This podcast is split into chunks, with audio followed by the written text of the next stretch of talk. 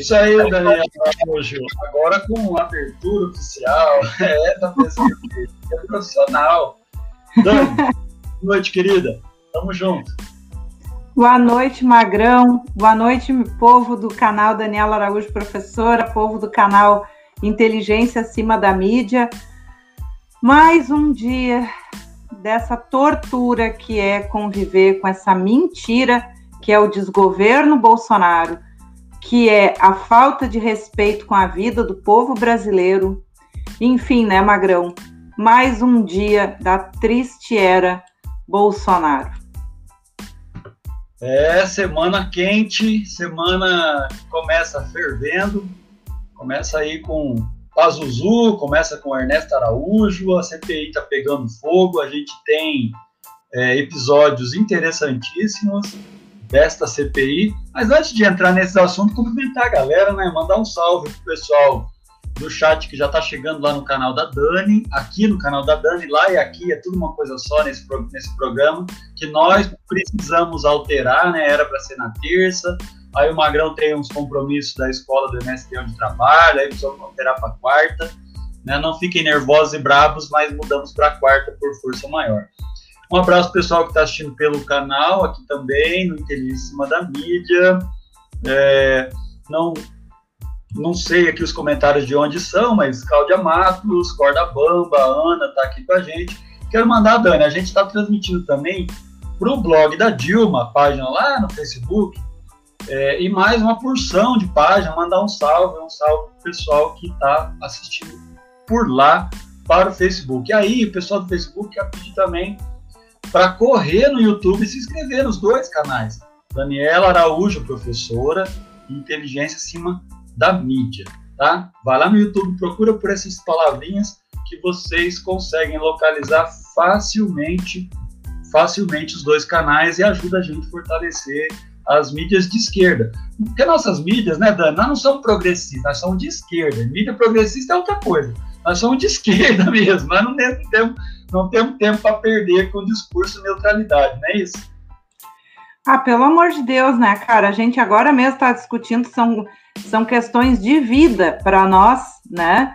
Muitas coisas pelas quais a gente tem que estar tá passando na atual conjuntura não é qualquer tipo de, de orientação, qualquer tipo de coisinha que vai calar a nossa voz, a, a importância que a gente tem, não, só, não tanto no YouTube, mas como a importância de, de lógica, de raciocínio, de luta, né? Porque pelo amor de Deus, cara, olha, eu tenho dias que. Hoje foi um dos dias, quero mandar um abraço, apesar de que eu não sei se ela vai conseguir estar aqui, para a presidenta do meu sindicato, do CEPROL Sindicato, Andréa Nunes. Agradecer a ela por representar as lutas, mesmo quando a gente está passando algumas situações que chegam a ser cômicas, se é que dá para chamar de cômicas e não dá para chamar de trágicas dado o, o tamanho da, da, das encrencas que a gente tem que passar e às vezes tem que se fazer de louco para tentar levar adiante, né? Ah. Pois é, Dani, vamos começar então a nossa o nosso a sessão descarrego do, da quarta-feira. é, vamos falar um pouquinho do, do Ernesto Araújo. Eu chamo ele carinhosamente de Ernesto Cavalgadura eu não consigo admitir, não consigo entender. Eu é, é, acho que o nível de indignação a gente anda sempre tão alto. Como é que um país como o nosso consegue ter um ministro que acredita em terra plana, Dani? Como é que pode, gente? A gente já falou tanto disso e a gente não, não enjoa de falar. E aí a CPI, para mim, deixou mais claro ainda a incompetência do Ernesto Araújo, a má intencionalidade, claro, né? Mas ele é muito burro, ele é muito burro, idiota, imbecil, de encomenda. Acho que foi colocado lá exatamente por isso, né? Acho que o Magrão quer, espera demais, né? Faz uma, uma né, superestima a capacidade das pessoas. E a gente viu aquele monte de besteira que ele falou ontem para os senadores, coisa horrorosa. Como é que você viu a, a entrevista dele, a, a, a, a, sessão de descarrego dele no, no Senado ontem? Olha, carregar o sobrenome Araújo desde ontem foi assim um sortilégio, cara. eu bufava já, não, não bastasse, porque a nossa vida, é, é o que eu digo, nos últimos tempos eu ando analisando sobre esse, sobre esse espectro. A nossa vida já é uma porcaria, né? Já era uma porcaria, já a gente sempre tem os problemas, as nossas pequenas coisas ou grandes coisas para nós, porque cada pedra do nosso caminho somos nós que temos que dar jeito de retirar, né? E aí a gente adentrou nessa vibe louca dessa gente desgraçada, cara. E, e assim, ó, começou a tomar conta. A gente olha, por exemplo, eu olho aquele Ernesto Araújo, aquilo me toma de uma raiva, sabe, Magrão? De um troço, assim, ó. Do cara, não, não, consigo acreditar que eu tô vivendo isso. Eu não posso estar tá vivendo isso. Porque não, não tem como, depois de tanto tempo, de ter tanto conhecimento, de ter uma, uma época de liberdade política, de conhecimento, de não sei o que. Tu virar subalterno daquele desgraçado. Uh, uh, oh, e. Ah, cara, vá tomar nos Não bastasse ser tudo aquilo que é, né? Tu ainda tem que tá, uh, estar tá vendo teu sobrenome jogado na lama, porque ontem eu vi quanta gente falando ainda de negócio dos Araújo sabe? Porque, ai, pelo amor de Deus, cara, o que, que é aquele Flávio Bolsonaro, o ódio que me dá, eu não sei como é que ficam as outras pessoas, sabe? Queiroz, eh, laranja, peculato, criminoso, criminoso. O cara consegue peitar os outros, meu. Sabe? Onde é que ele parou? Teve uma hora que eu não lembro que o senador perguntou para ele assim, viu, mas o, o, você, quando a Venezuela colocou o oxigênio à disposição, o que que o, o Ministério das Relações Exteriores fez? O que, o que, que foi feito? Vocês entraram em contato? Vocês... O que, que foi feito? Aí ele, muito cara de pau, mas é muito cara de pau e burro. Não, não fiz nada. Eu não fiz nada, mas você nem agradeceu. Não, nem agradeci. Olha, a disfarçatez dessa gente, Dani. Olha, o, o, olha quem está gerindo o nosso país. Olha a condição. Rapaz, é de cair da bunda, né? Para não falar o palavrão, a gente fala porta o meio. É uma coisa horrorosa, uma coisa absurda. É uma coisa absurda. E tem senador lá passando pano. E nós vamos assistir muita coisa, muita, muita coisa. Aí do, do, do seu belíssimo Rio Grande, que eu conheço e gosto muito, tem o Heinz, né? Que legal. Ai, cara, o rancho queimado. Não, e hoje, hoje o Pazuello, porque assim, ó, num dia eu sofro por ter o, o Araújo, né? Para mim, um sobrenome de gente de luta, de respeito, né? Do, dos parentes que eu tenho, os piores parentes que eu possa ter com o sobrenome do meu pai não são tão ruins, incompetentes e quando são não buscam vaga de puxa-saco de alguém para galgar poder, né? Pelo menos tem noção do, da, das suas limitações. E aí, cara, ontem sofri por ver o negócio do Araújo. Aí hoje de manhã, quando começa aquele sapo, porque aquele homem parece que está inchando, que não é um sapo, né? Ele começa dizendo que a mãe dele é do Rio Grande do Sul. Ah, rapaz. Ah, cara. Só faltou ele dizer do grande rancho queimado. Ai, cara, sabe assim, ó.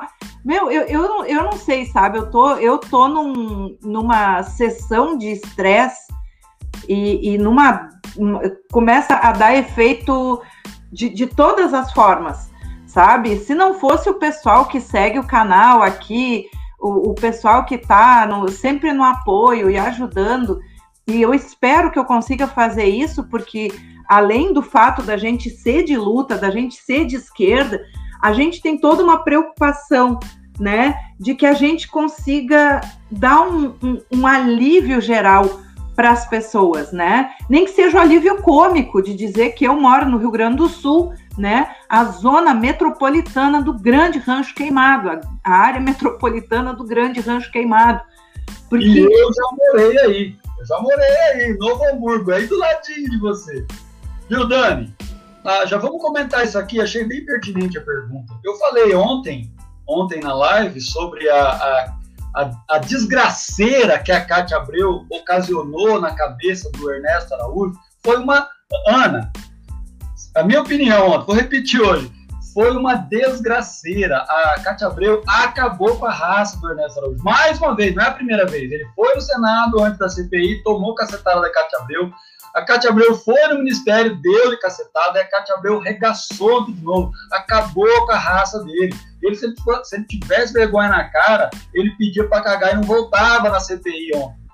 Tamanha humilhação que a Cátia Abreu. É uma judiação, falei no canal, Dani, é uma judiação essa mulher ser de direita, essa, essa, essa danada dessa Cátia Abreu. É uma judiação, porque a mulher é porreta demais, né? é porreta demais, eu tenho, que, eu tenho que falar. Ela é porreta, ela é muito boa, né? ela arregaçou. E, para mim, o que, o, que, o que, que deixou muito marcante na fala da Cátia Abreu foi a sugestão dela de quebra de sigilo da correspondência do Ministério das Relações Exteriores com todo o governo. Isso para mim foi muito bom, porque daí não tem como. Não tem como. Quero precisar de e-mail, de celular, de, messenger, de mensagem de celular, de SMS, de WhatsApp, de tudo. Que daí vem à tona. Se conversou, se não conversou, o que conversou, por que conversou, por que não conversou, por que decidiu, por que não decidiu. E aí eu acho que aí o, o, o Ernesto, o teu parente, desculpa a brincadeira besta, é, entra de vez pelo ralo e leva com ele o, a escrotidão do Bolsonaro. Maravilhoso, Ana, maravilhoso. Boa lembrança essa da Cátia Abreu. Desgraçou com o Ernesto, né, Dani? Vai aí. Não, eu, ontem eu comentei, eu acho que eu fiquei uns 10, 15 minutos falando. Sabe que assim, ó, é, nesse a gente vive dentro de um espectro político, né? A gente está localizado à esquerda, não só progressista como à esquerda né? E dentro desse espectro político, e quando a gente tem capacidade, a gente, não que a gente seja alecrim dourado, mas a questão é que a gente consegue ver pessoas as quais, no mínimo, tu olha para aquela pessoa e tu admira, né? Admira as atitudes, o caráter, né? Uma capacidade de estar de, de tá no embate. E eu volto a dizer, uh, a Cátia Abreu, em relação, eu lembro, o que eu mais lembro, e o motivo pelo qual eu não consigo ter uma, uma relação, uh, assim como eu não tenho com Renan Calheiros, né? Eu, eu já disse isso no canal. Uh, a Cátia Abreu, eu não consigo deixar de ter admiração, porque quando ela foi proteger Dilma Rousseff, ela foi guerreira ela foi expulsa do MDB, sabe? Essa mulher, ela pode. Eu tenho vários pontos discordantes da, da, da, do lidar, como ela, ela mesma né, se disse ontem, da roça. Não, ela não é da roça, ela é, é do latifúndio. Existe uma, um enorme abismo entre tu ser da roça e tu ser do latifúndio, né? Agora, que essa mulher é uma mulher de caráter, é aguerrida. Ela e outra, eu imagino o que deve ser ser assessor dela, porque ela quer o rim. Ela não quer pouca coisa não. Entendeu? Ela vai, ela é cirúrgica. Se tu for ver em todas as coisas aonde ela tem a, a argumentação, ela é excelente na argumentação e ela é enfática né? Porque hoje o Omar Aziz ainda me, ainda me vem com aquela. Eu não me lembro agora o nome da, da senadora que estava falando, e essa, essa, essa CPI também serviu assim, ó, para ver urgente, urgente, precisamos de mulher. Esses caras têm que calar a boca, pelo amor de Deus. Não, não se exalte, senadora. Eu acho que era. Alguém vai colocar aqui, sabe? Por quê? Porque ela estava alterando a voz. Depois dessa senadora que colocou todas as colocou todas as mentiras do Pazuello, sabe? Cara a cara, porque são um bando de cagado, tá? Vou te dizer, dos homens, tudo um bando de cagado, sabe? Aí quando vem um senador do MDB do Amazonas, grita, berra, tu acha que Omar Aziz abriu a boca para falar? Por isso eu tenho um respeito muito maior ainda pela Cátia Abreu, porque ela se impõe ela é líder, ela tem argumentação e pode ver que ela já conquistou o espaço que ali ninguém tira farinha com ela. Tanto que ontem, no meio da fala dela, ela só vira de costas e olha: o senhor gostou da minha fala? E acabou. Tu acha que vão rebater? Que vão fazer olharzinho para ela? Porque ela só dá uma olhada. Então, assim, a gente precisa de mais mulheres, sabe? E precisamos ter lideranças de esquerda com essa potencialidade. Não é para tremer a voz, entendeu? Não é para. Agora, a gente precisa de gente aguerrida. Nós já temos a Glaze, sabe? Nós já temos algumas, mas é necessário muito mais para que quando uma mulher tenha coragem de dizer, botando o dedo na cara, ninguém venha dizer que ela está se exaltando, porque o homem pode fazer isso, o homem pode falar palavra, né? não. Exato, a histérica. Nossa, tá louca, né? Então, assim, ó, o, o vaso vagal do, do vagal que estava lá mentindo do Pazuelo, eu, para mim, ele foi. Foram dois motivos pelos quais ele re, resumiu o vaso vagal do, do Pazuzu. Foi o momento dessa senadora, que eu gostaria muito que alguém me lembrasse aqui, eu estou vendo os comentários, mas não estou vendo o nome dela, uh, que foi a penúltima a falar. Uh, e sabe, e depois esse esse senador, o cara berrava, Magrão. Tu acha que o Omar Aziz cortou a fala, a fala dele para dizer não se exalte, senador? Não cortou, sabe? É, é uma relação. Vai pro inferno, rapaz. Tenta, tenta fazer por um buraco onde passa um limão, passar a cabeça de uma criança. Não sei se sabem que uma mulher está pronta para isso a vida toda dela. A partir do momento que a mulher pode reproduzir, ela vai ter que fazer força para fazer onde mal e mal passa um limãozinho, ter que fazer passar a cabeça na criança, sabe? Então não, a Elisiane Gama, obrigada Ana do Bamba. A Elisiane Gama falando e enfática, ela não estava berrando, ela não estava gritando, ela foi enfática na fala dela colocando o Pazuello no seu devido lugar. E Omar Aziz tira a fala. Ah, a senhora está muito exaltada. Oi?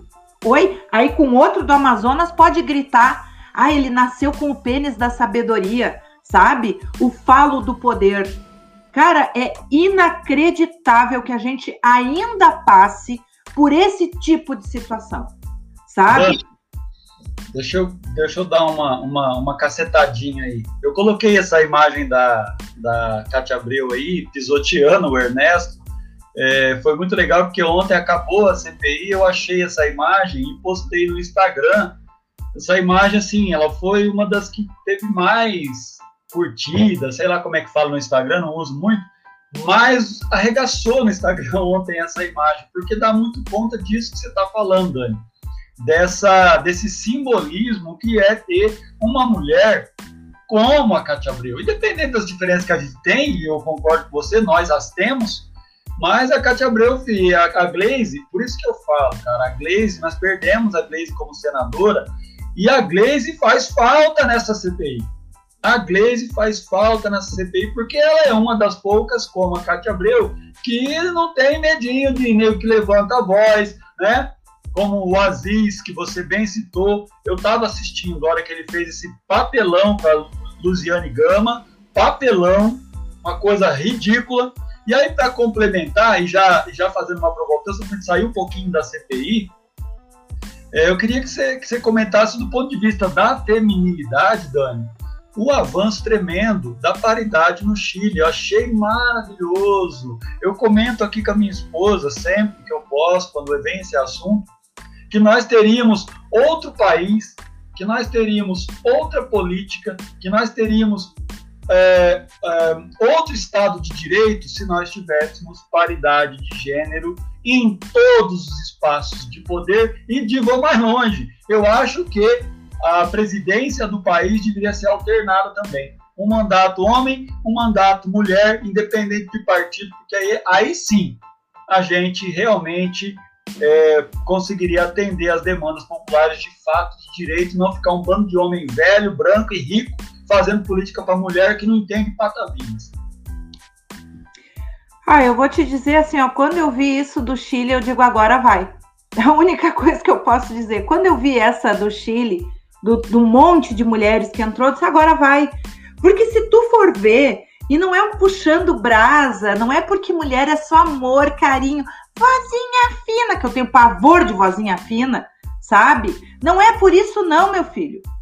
Sabe? É pelo fato de que se tu for olhar, olhem as grandes lideranças dos países em relação à pandemia e quais delas eram mulheres, sabe? Quais as grandes lideranças na pandemia que salvaram populações e eram mulheres, sabe? Quais os países aonde a gente vê o maior atraso possível? Vou dizer duas coisas.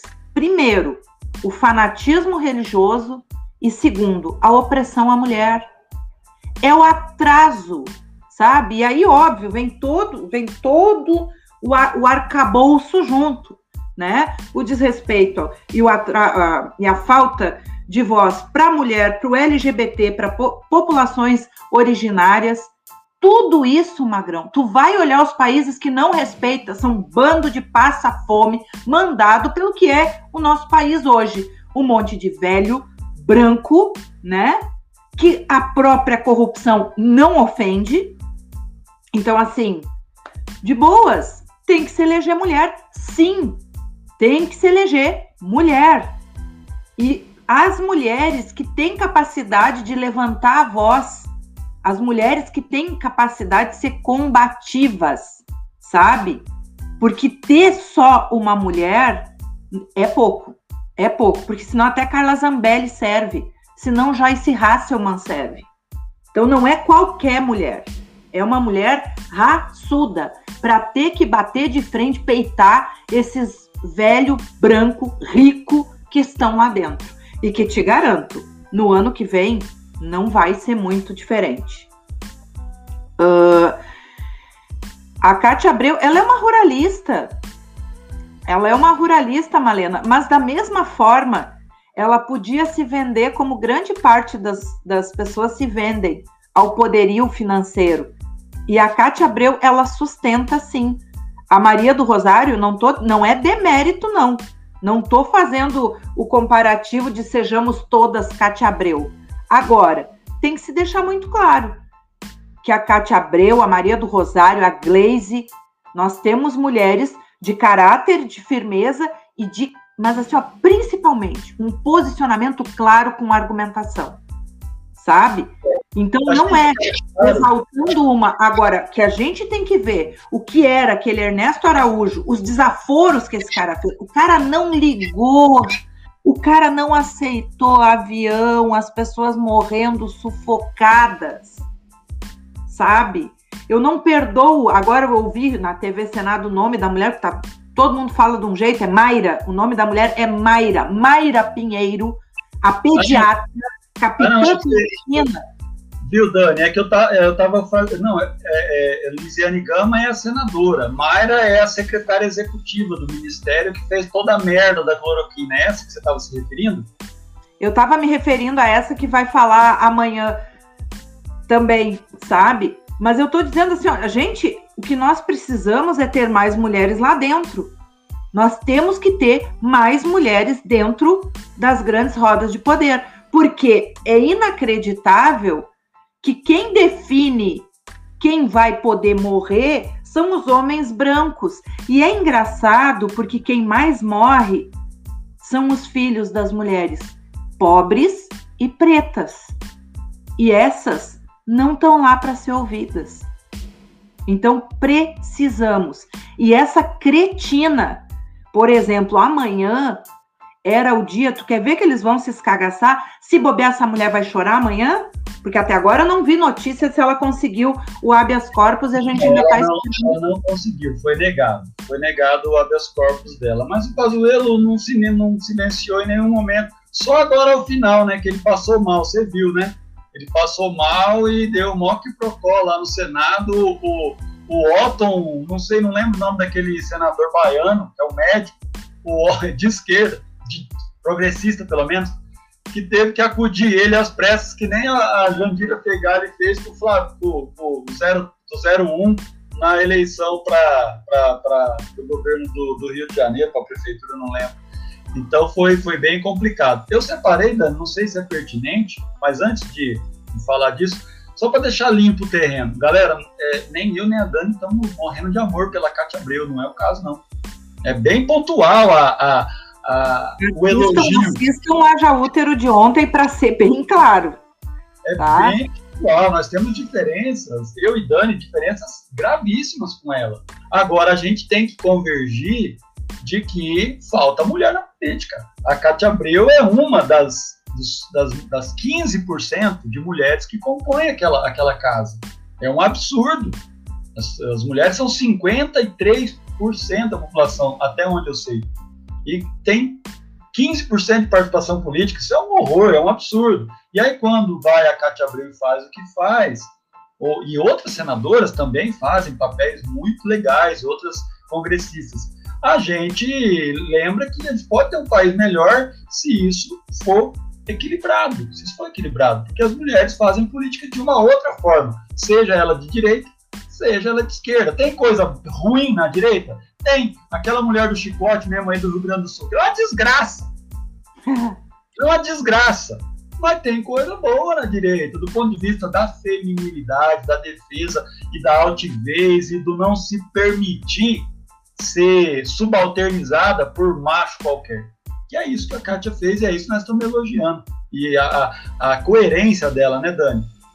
Enfim, eu separei aqui. E assim, ó, o que ela protegeu a Dilma, teve gente que nem não fez, sabe? Exato. Teve gente que não fez. Que poderia ter feito a, a forma enfática, ela perdeu de estar num, no, no partido aonde ela saiu. Então, assim, ó, agora, dizer que eu quero beijar a Cátia Abreu e chamar de meu amor, não. Eu quero ter uma mulher de esquerda como ela, podendo barrar ela naquilo que a gente consegue discordar dela porque ninguém é obrigado a concordar com nada. E o Magrão sabe muito bem que nós estávamos num debate exatamente acerca disso, né? Que em determinados momentos a gente tem que ter um posicionamento muito mais forte do que a gente imagina. E que provavelmente na semana que vem vai, vai estourar minha veia da paciência, que já está exatamente, e a, talvez a veia da paciência do Magrão também, porque é triste quando a gente tem que discordar daqueles que a gente gosta. Mas é normal, é comum e a gente não se faz para poder discordar, para poder ter um pouco de, de caráter com as nossas, com as nossas, com os nossos posicionamentos políticos, ideológicos e tudo mais. Agora, gente, desfazer do que ela, do que a, do que essa mulher fez ontem com o Ernesto Araújo é impossível. Agora, em Magrão, o Pazuelo, que vergonha alheia, né, cara? Eu Vamos falar desse diabo desse não sei, nós não combinamos antes, mas eu separei aqui a entrevista coletiva do Renan e do Randolph ao final. Pode ver um trechinho, só para introduzir. Bora, bora lá? O, o Jailton pediu mais para trás nos comentários que ele queria se inteirar. Daí eu já corri atrás, separei a entrevista, que ele pode ver nos trechinhos, comentando e tal. Acho que fica legal. Vamos lá. Espera aí que eu já vou já vou compartilhar aqui, gente. Cadê aqui? Ah, deixa eu ver como é que tá aqui na tela. Vamos aumentar aqui. Vamos deixar assim? Não, vamos deixar Não, bota assim. a tela cheia, bota a tela cheia, é melhor. Cadê, cadê, cadê, cadê, cadê? Vamos deixar assim, que eu acho que a gente fica com a carinha aqui, não parece que eles estão. Bom, podemos fazer, vamos lá. Vamos lá, deixa eu soltar a cobra aqui. Vamos lá, gente. Entrevista coletiva de ontem eu passei. Ontem foi um regaço. E é bom que é resumido o negócio, né? Já é o relator já dando dicas do que ele vai fazer. É, ele, ele, está, ele está esclarecendo os questionamentos da comissão. As perguntas. Está sendo. É... Eu, particularmente, acho que não. Ainda tem muita coisa para ser esclarecida. Não está clara a questão sobre as negociações com a Coronavac, as negociações com o Instituto Butantan. Houve uma clara contradição entre o que ele respondeu ao relator e ao que falou é, em seguida, existe uma contradição clara. Vocês todos, o Brasil todos, lembram dos notórios acontecimentos em que o presidente da República disse, abre aspas, está cancelado, sou eu que mando, sou eu que determino, a decisão é minha, não vamos comprar vacina da China. Em seguida, o próprio ministro declarou que um manda, outro obedece. Então, ficou clara. É, esse é um fato que ocorreu e que me parece que existe um contorcionismo enorme a esta altura para tentar distorcer esse fato. Isso é um, é um, da, é um da, dos fatos. Não está claro ainda é, as negociações com a Pfizer, não está o tal do pichuleco, não foi respondido satisfatoriamente ao relator, é, no meu entender. Então, existe um caminhão de razões para insistirmos nas perguntas. Então, com o que o Pazuello falou e os outros ministros, não, ainda não é possível concluir. É possível concluir alguma coisa?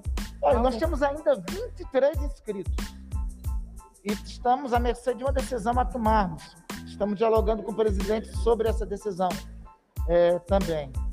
É, o depoimento está começando agora. Ele respondeu o relator, mas encontrou enormes contradições, eu vou dizer, eu diria até um pouco mais, omissões, distorções de fatos durante o depoimento do, durante as respostas que ele prestou às perguntas do senador Renato.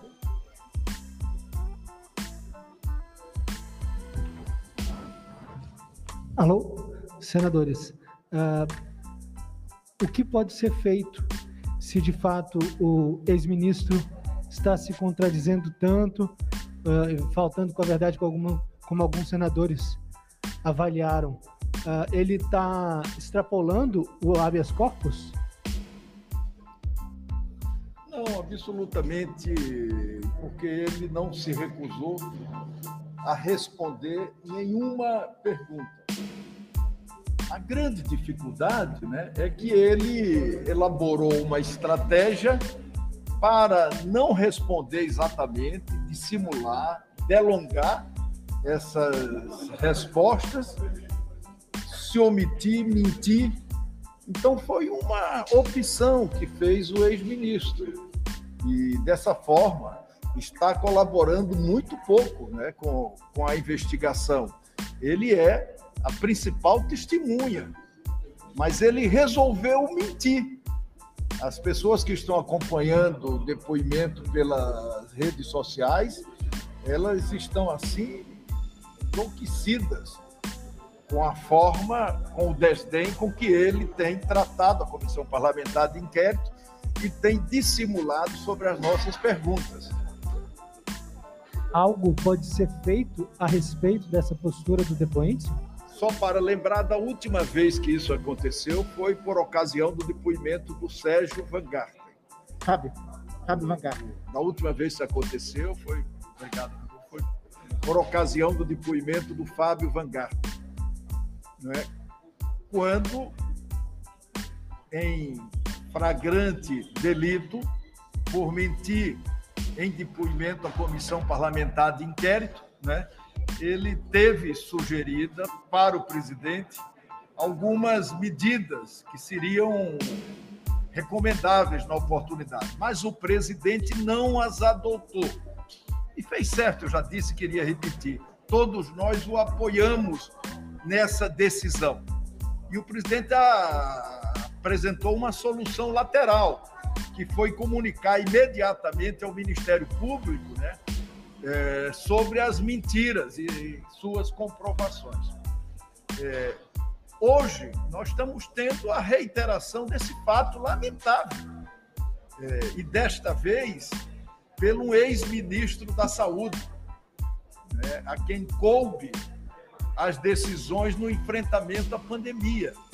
Nós estamos investigando esses bastidores todos. É fundamental né, que ele colabore, preste essas informações.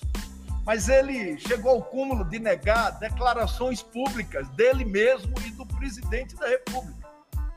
Tanto que eu vou sugerir ao presidente da comissão e ao vice-presidente a contratação de uma agência checadora da verdade para que a comissão parlamentar de inquérito, pela primeira vez, possa acompanhar online e checar essas mentiras que reiteradamente estão sendo ditas na comissão parlamentar de inquérito.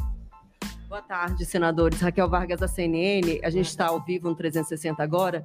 É, duas perguntas. Uma sobre as, as supostas mentiras ou lacunas que possam existir entre o depoimento do ex-ministro e da Pfizer, como alguns integrantes já colocaram, sobre uma possível acareação, se isso está sendo de fato levantado entre os senadores, se é uma possibilidade, e a outra é se o, depo... o que, que o depoimento dele trouxe até aqui que possa, ah, possam surgir novos depoimentos ou pedidos de quebra. É, os senhores já enxergam algum rumo do que ele disse até agora sobre esses próximos passos? Olha, particularmente eu acho que razões para quebra do sigilo de dados e quebra de sigilos bancários, notadamente de empresas que atuaram, é uma pergunta que eu imagino, é uma pergunta que eu imagino que ainda deva ser feita. Aliás, iniciou a ser abordada pela senadora Elisiane Gama. Tem fatos não esclarecidos, porque foi autorizada uma reforma na sede da Superintendência da Saúde do Ministério da Saúde no Rio de Janeiro, quando estava sendo preciso medicamentos, compra de vacinas, medicamento, compra de vacina, contratação de pessoal. A, a, a negociação lá no Rio de Janeiro, segundo informações, custou 28 milhões de reais. Ao preço da vacina que o senhor Eduardo Pazuello declinou aqui, isso representaria 750 mil doses de vacina, ao preço, inclusive, declinado. Por que foi priorizado um contrato para recuperação de um prédio, com empresas, inclusive, suspeitas? Isso eu acho que é uma das indagações que não só merece ser esclarecidas, se não forem esclarecidas, acredito que merece a apreciação de requerimentos de quebras é, de sigilos nessa, é, é, neste caso. E a careação? Os senhores têm algum entendimento? Ah, nós já conversamos sobre isso, não sei se o relator tem alguma posição. Na medida em que depoimentos né, forem juntados à investigação com contradições óbvias, nós vamos ter, na sequência, que fazer essa acariações, sim, porque isso é uma recomendação do processo investigativo. Eu acho que toda vez que você colhe um depoimento é, de alguém com pontos de vistas contrários, com fatos que se conflitam, é importante, é recomendável fazer a cariação. No, neste caso, as contradições são tantas, são tantas, tantas são tantas.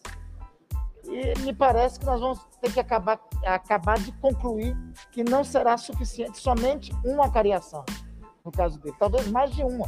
Com mais de um depoente à Comissão Parlamentar de Inquérito há contradições entre o que ele fala e as informações que temos conhecimento em relação, por exemplo, ao Instituto Butantan e à Coronavac.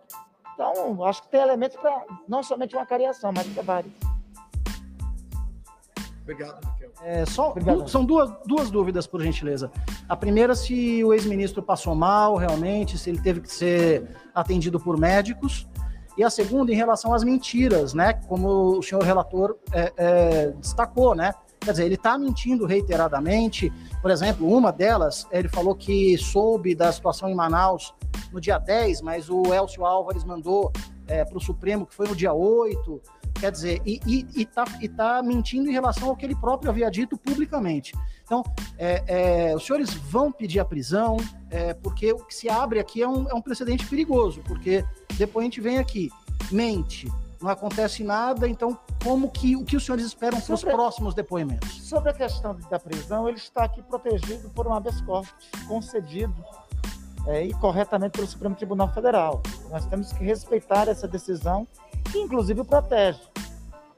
É, o ministro teve o, o ex-ministro Eduardo Pazuello, segundo informações do senador Otto Alencar, que é médico, teve um mal-estar no linguajar técnico do senador Otto, reitero, que é médico, uma síndrome vago-vagal, né, teve um mal-estar dessa natureza e foi atendido de imediato pelo senador Otto esse recuperou.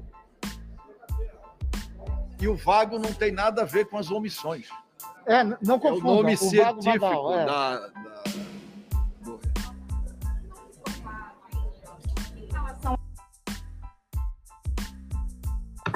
Isso aí, acho que acho que já deu para a gente ter uma provinha. Deixei no, no ponto ali, Dani. Se for o caso, depois a gente a gente retoma.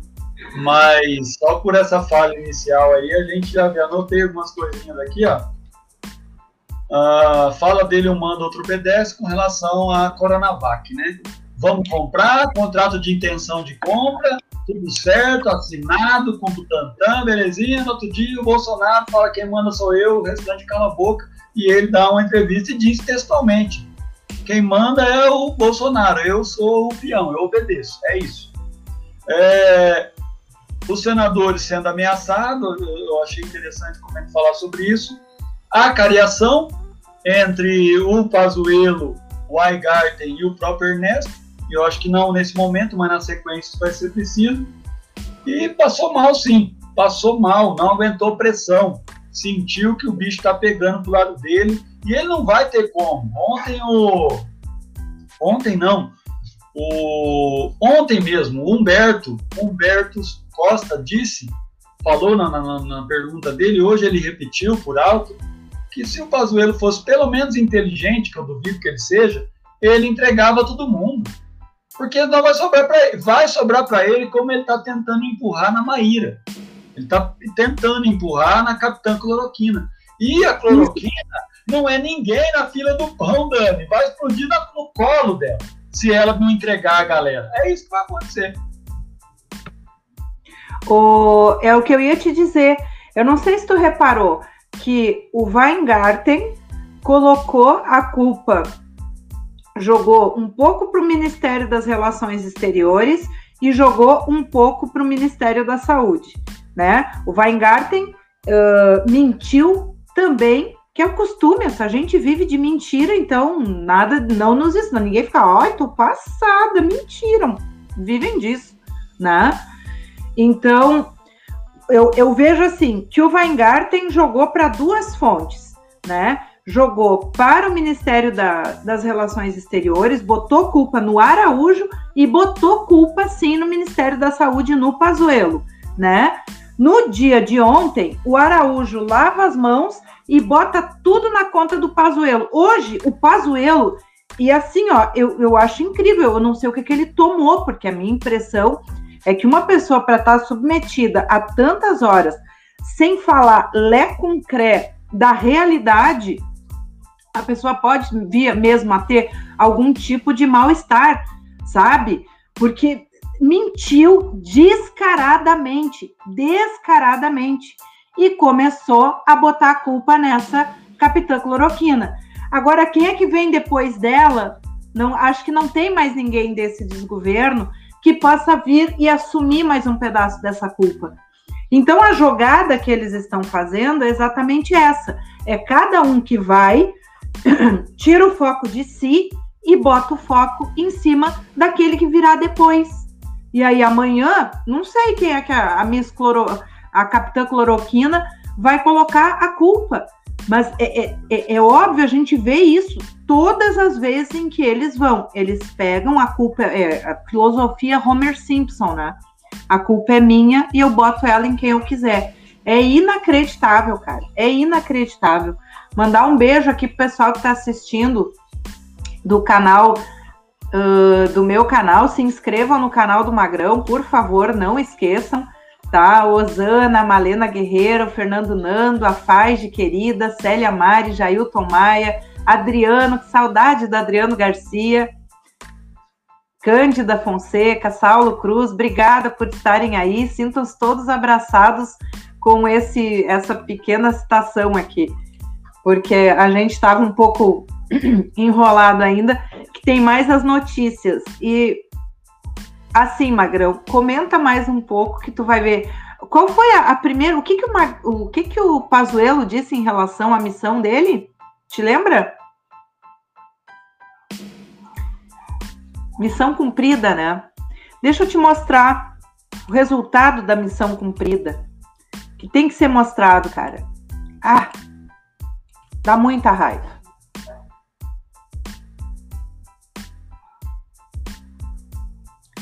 Esse aí é o resultado da missão cumprida do Pazuello. Parabéns, Brasil! Ultrapassou os 440 mil mortos. Para deixar mais claro o quadro da missão cumprida do senhor Pazuello, porque cabe lembrar que isso aqui também é resultado principalmente dessa gestão da, do Ministério da Saúde, que nas últimas 24 horas morreram mais 2.312 pessoas devido ao Covid-19. Isso em números oficiais. Dani, se, se, a missão, né? Se a missão dele era matar, então realmente ele está certo. Né? A missão está cumprida e, aliás, ela, ela, ela segue sendo cumprida por esse governo que continua aí. E nós não conseguimos e as nossas instituições também não tiveram forças e convenientemente não tiveram forças para retirar esse câncer genocida do poder. Tá aí o resultado. Agradecer aqui a Célia Mari, obrigada pela figurinha, obrigada por ser membro do canal. E olha só, né, Magrão? Olha o quadro, cara. Que que, que, é isso, cara? Pelo amor. Ai, quando que a gente ia sonhar isso na vida, né? 2.312 mortes. Nós só perdemos em número de mortos para a Índia, que está diminuindo rapidamente, tá? Então, assim, ó, o Brasil fecha 441.691 brasileiros mortos pela Covid, por falta de boa vontade, por eh, como é que eles chamam a, a questão da. Uh, da imunização por, por rebanho. É isso, é o rebanho, é o rebanho de gente morta, sabe? E isso aqui, os dados oficiais. Além disso, o Brasil com 76.570. Tem que reabrir escola mesmo, tá? É pouco, né? Tá? É pouco para a missão do Pazuelo. Eu, eu fico fula com esse tipo de coisa. Ô, Tiane, só, só um comentário rápido, o Adriano, que eu comentei hoje aqui em casa sobre isso. Ó. O Adriano traz aqui um dado sobre a Índia. Na verdade, é, a Índia tem um pouco mais de quatro vezes a nossa população. Nós temos acho que um quinto da população indiana. A, a Índia, se morreu 4 mil pessoas na Índia, para ser na mesma proporção, deveria morrer pelo menos 20 mil pessoas no Brasil se a gente for falar proporcionalmente, né? Ah, mas na Índia morreu mais do que aqui. Mas vejam, aqui morreu 2.312, na, na Índia morreu 4 mil e poucos. O dobro. Precisa de mais três vezes isso para ser proporcional. Ou seja, nós somos o país que mais mata. Então, o maior índice de morte é nós, pelo tamanho da nossa população, é a gente que já morreu e está morrendo e ainda vai morrer. É, é, esse é o cálculo que essa turma não quer ver. Essa turma não quer ver. Essa turma não quer enxergar o que está acontecendo. É, aí é quarto do mundo de vacinação. É louco, é? Ah, não. 76.570 novos casos, 15 milhões 812 mil 55. Cabe ainda ressaltar que esses não são os únicos dados nesse quadro que a gente tem que olhar. E apavore-se o Brasil está com a manutenção de um total de mais de um milhão de doentes e está aumentando o número de casos sérios e críticos. E volto a dizer-lhes: tudo isso com subnotificação, tudo isso com eh, tendo que o nosso país incinerar teste, porque não usaram no ano passado. E aí nós vamos ter essas notícias, nós começamos as notícias hoje sobre o coronavírus com a prefeitura do Melo, e aí, gente, assim, ó, uma martelada no dedão é menos dolorosa do que ver nesse quadro aqui, nessa conjuntura, nessa pintura do, do, do horror, é que nós vemos a política pública do Brasil que dá conta que tá é pouco tá é pouco. O Melo, se ele não conseguir matar pessoas das, das vilas, as pessoas. Enquanto não tiver gente morrendo, se arrastando, que levem os cadáveres para frente da prefeitura, Sebastião Melo não sossega. Pasmem, um juiz aqui de São, do estado do Rio Grande do Sul decidiu que São Leopoldo tem que reabrir as escolas. Mais pasmem ainda de que houve uma reunião e o debate da reunião com equipes diretivas acerca e a Secretaria de Educação de São Leopoldo entraram num acerto de que vamos reabrir escola. Tá é pouco, tem que matar mais. Tá faltando professor morrer, tá faltando pai de aluno morrer. Eu não sei o que que tá assim, ó, a, a, quando nós vamos parar? Sabe, Magrão? O que me apavora é ter ouvido de uma pessoa tá? Que tinha uma média de cálculos e que dizia que nós íamos chegar a 500 mil lá em agosto, Magrão.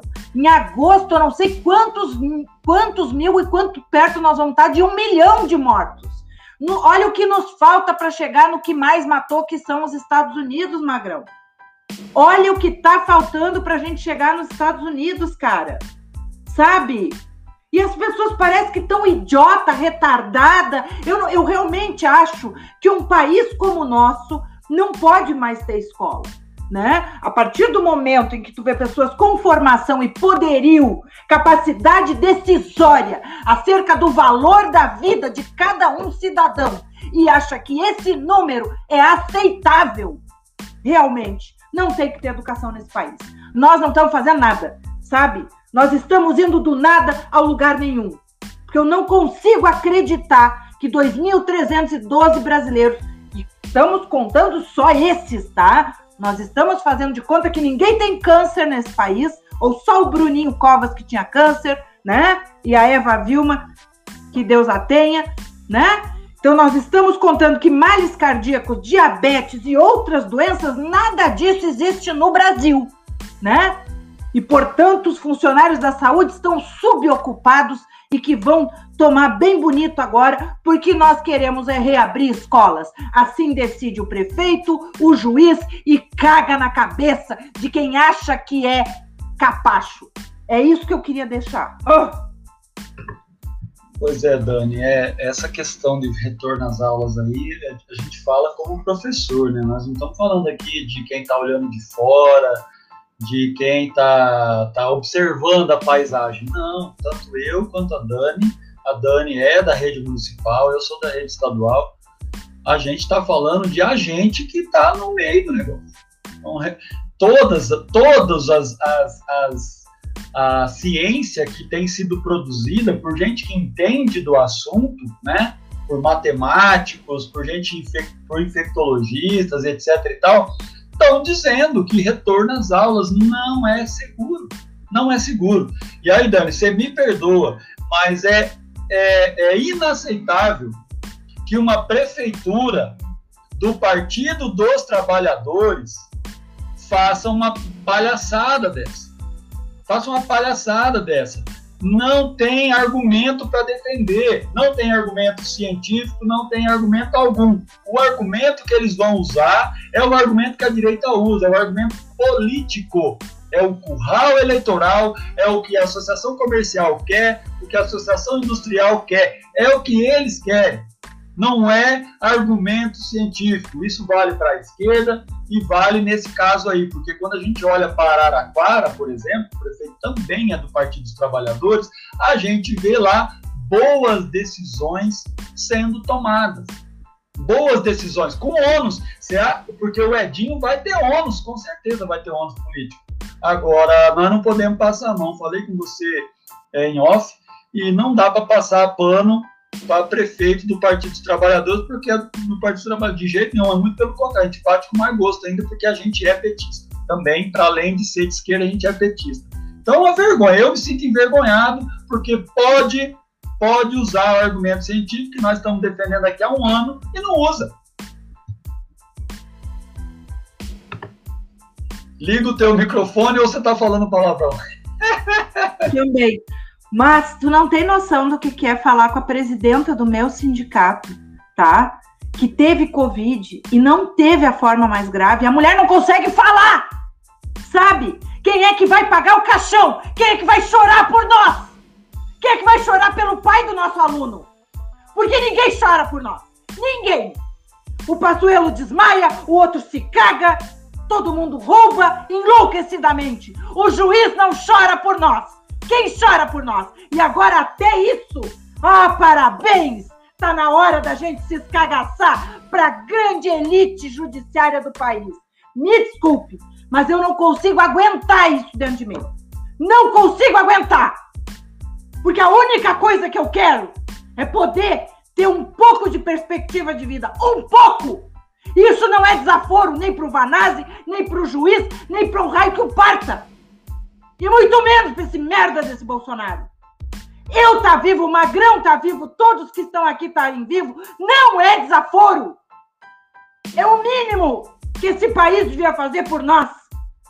É inacreditável, inaceitável que alguém aceite a palavra de um juiz e deixe abandonado, pior do que já está, a educação e vai ferrar, para não dizer coisa pior, com a saúde, né? Porque tá pouco, tá de boas, Magrão.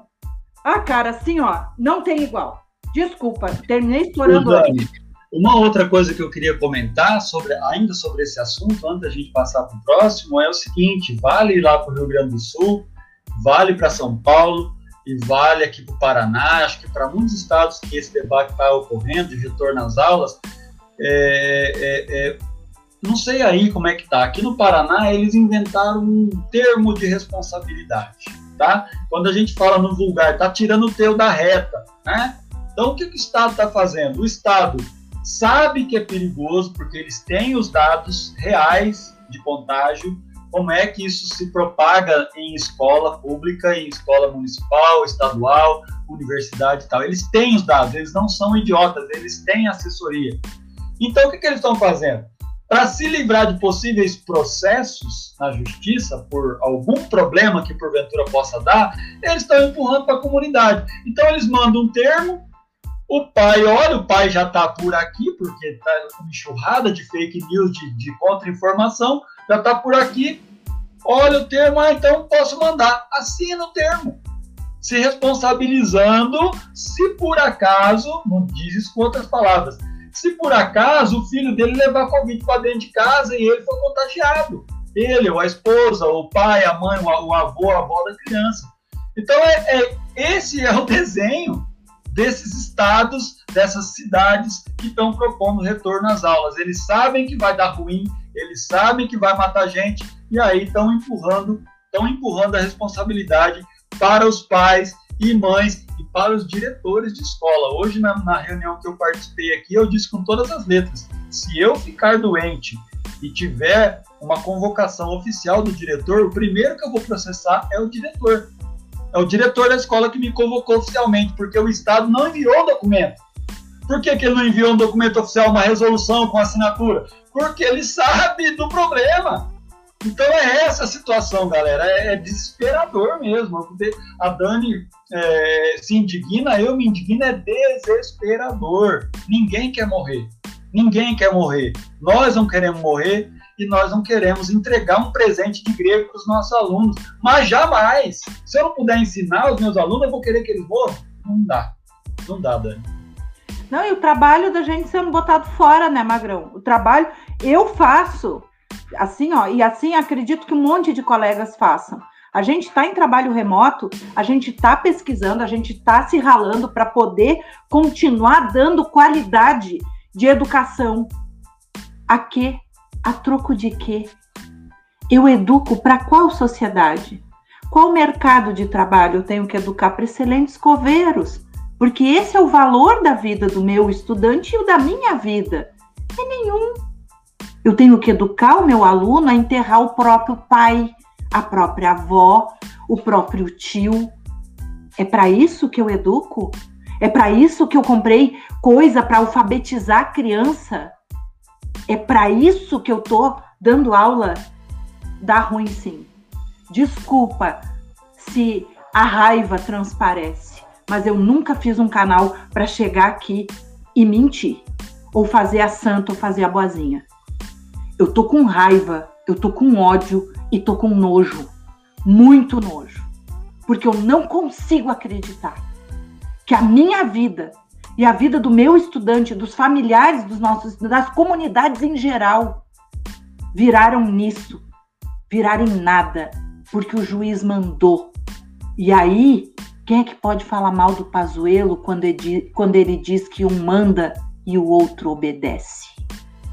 Me desculpem, paciência para isso eu nunca tive.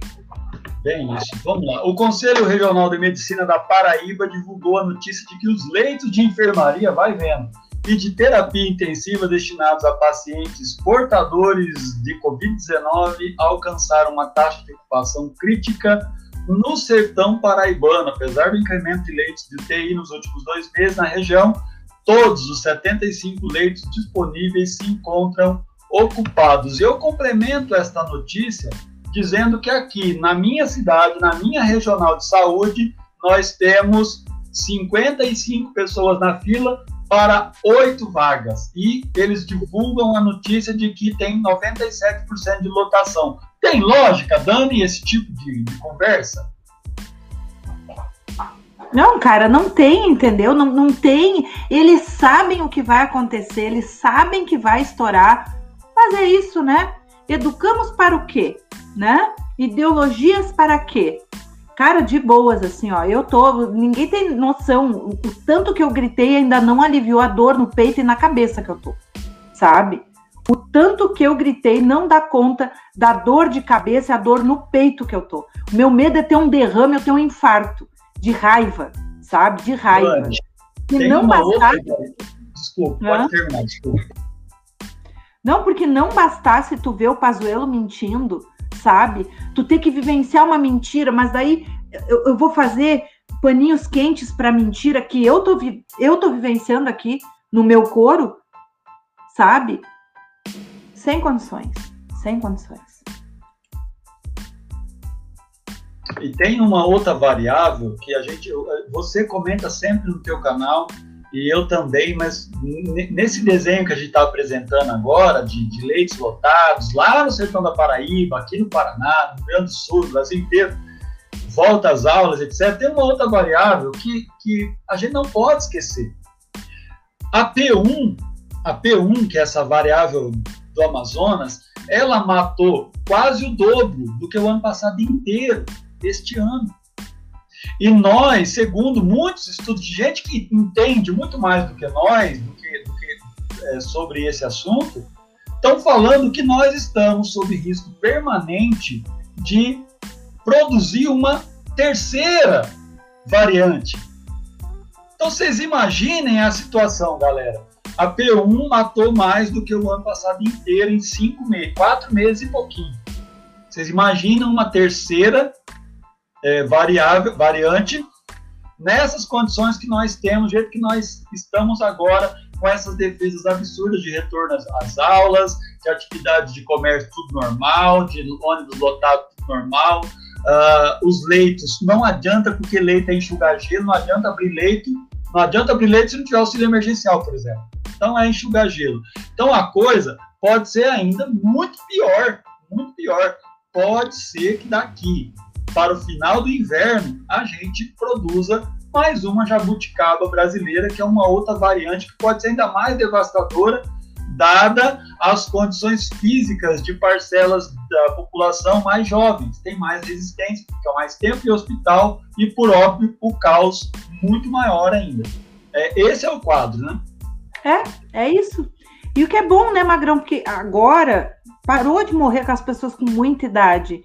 E a, a classe etária, esse é o triste de ter que ler notícia todo dia, me dispus a fazer isso, mas é, é, é, mais complicado, porque eu sei que a faixa etária pega pessoas com um pouco menos de idade do que eu, pega gente com 30 até 48 anos. Eu tenho um monte de colega nessa, nessa faixa etária, sabe? Então, assim, ó, façam, exijam do seu patrão o plano crematório, caso vocês queiram ser cremados, ou pelo menos o plano funerário para te ter aonde cair morto, né? Porque quando o teu quando tu vê esse tipo de coisa, é só o que tu pode exigir. Ou então tu pega todo o teu trabalho, todo o teu esforço, tudo aquilo que tu te rasga fazendo, sabe? Que tu vai madrugada, faz videozinho, não sei o quê, e, e faz acompanhamento e um caderno para cada turma, um caderno para cada escola. Tudo isso tu pega e bota no lixo. Porque tu vai ter que pedir atestado e acabou. Porque a tua vida não vale. A tua vida, a tua importância não vale para tanto. Mas vamos falar desse fiado da puta desse Pazuelo agora, porque, pelo amor de Deus, olha só. E, e assim, ó, isso aqui, preparem os seus pulmões, porque isso aqui, a probabilidade é de, com o inverno, com todos os adventos, a coisa vai ser feia se fizerem o terror que querem fazer, né? Porque querem fazer. Tá na hora de matar mais gente, tá pouco. 2.300, nossa, gente, dá para morrer muito mais, né? Então, assim, ao tentar se explicar sobre a falta de oxigênio hospitalar em Manaus, Eduardo Pazuello afirmou que o estoque do insumo ficou negativo durante três dias em janeiro. A declaração gerou revolta nos senadores da comissão. Os parlamentares amazonenses Eduardo Braga e Omar Aziz reagiram. Segundo os senadores, Manaus ficou sem oxigênio por 20 dias. O valor da nossa vida é tão pouco que as horas não contam. O TCU também rebateu informações dadas pelo ex-ministro na comissão sobre um suposto parecer do órgão com restrições à compra de vacinas, o que incluiria as tratativas com a Pfizer no final do ano passado. O tribunal disse a Renan Calheiros que nunca deu parecer contrário à compra de vacinas. Pazuello reconheceu o erro, pediu desculpas, adianta, né? Em cima dos cadáveres, dando cuspida para cima ainda. E disse que confundiu o TCU com AGU e CGU, né? Confusão básica, né? Ele já confundiu o Amapá, né? Então, com o Amazonas, então é dois toques. Além das mentiras Pazuello pode ter os sigilos telefônico, fiscal, bancário e telemático quebrados se a CPI aprovar requerimento de Randolph Rodrigues. E segue adiante, meu filho, que ameaça nessa porra é detalhe, tá? Não vou passar pano para macho, tá? Ameaça nessa merda é detalhe. Tu não tem noção quanta mãe tá sofrendo, quanta avó, quanta tia, tá? Então bora lá. Quanta mulher no Rio de Janeiro com a vida ameaçada. Então vamos parar de frescura e bota fazer esse trabalho. Que é isso, é isso aí. É isso é o que se apresenta. Quem calou a boca contra o golpe contra Dilma tem mais é que levar isso e lutar e muito e de boquinha bem fechada, com bem pouco medo. E isso não é só pro Randolph, não. O senador justifica o pedido com base nas denúncias veiculadas pelo Jornal Nacional sobre a contratação de empresas para a reforma de galpões do Ministério da Saúde, sob o pretexto da emergência da epidemia de Covid-19.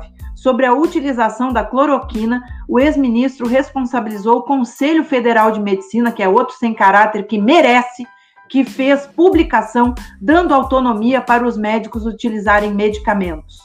O depoimento do general deve terminar na quinta, já que teve que ser suspenso, como vocês viram, porque ele é um cagão, né? Para matar brasileiro ele não tem problema, mas na hora de ter que dizer eu matei, matei, mataria muito mais porque o meu dinheiro está sobrando, como ele não tem culhão para dizer o que, que ele é, ele passa mal, sabe?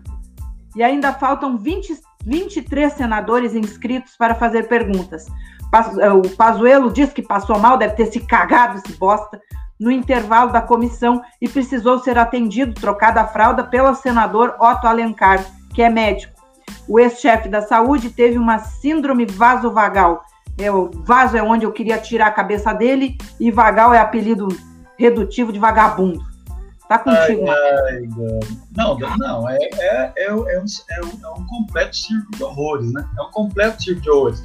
Então, assim, ele confundiu, né? Você acredita que ele confundiu TCU com CGU e o escambau, né? Ele contou já várias, várias versões ele é, é, é, desfaz, né, mal desfaz, né, mal disfarça a, a, a, a pouco caso da situação de, do Amazonas, tomou invertida na lata do, do, do Eduardo, né? Eduardo, não sei das quantas, muito precisa. Foram 20, di 20 dias, morreram mais de 1.600 pessoas por falta de oxigênio, majoritariamente. Não tinha um avião, não tinha um avião da Força Aérea Brasileira para buscar lá, em, lá na Venezuela. Fizeram e tinha pó para levar para lá? Tu sabe se tinha pó para levar para lá? Porque só levam pó. Se tu botasse 50 quilos de cocaína, talvez levantasse o avião da FAB, inclusive do presidente.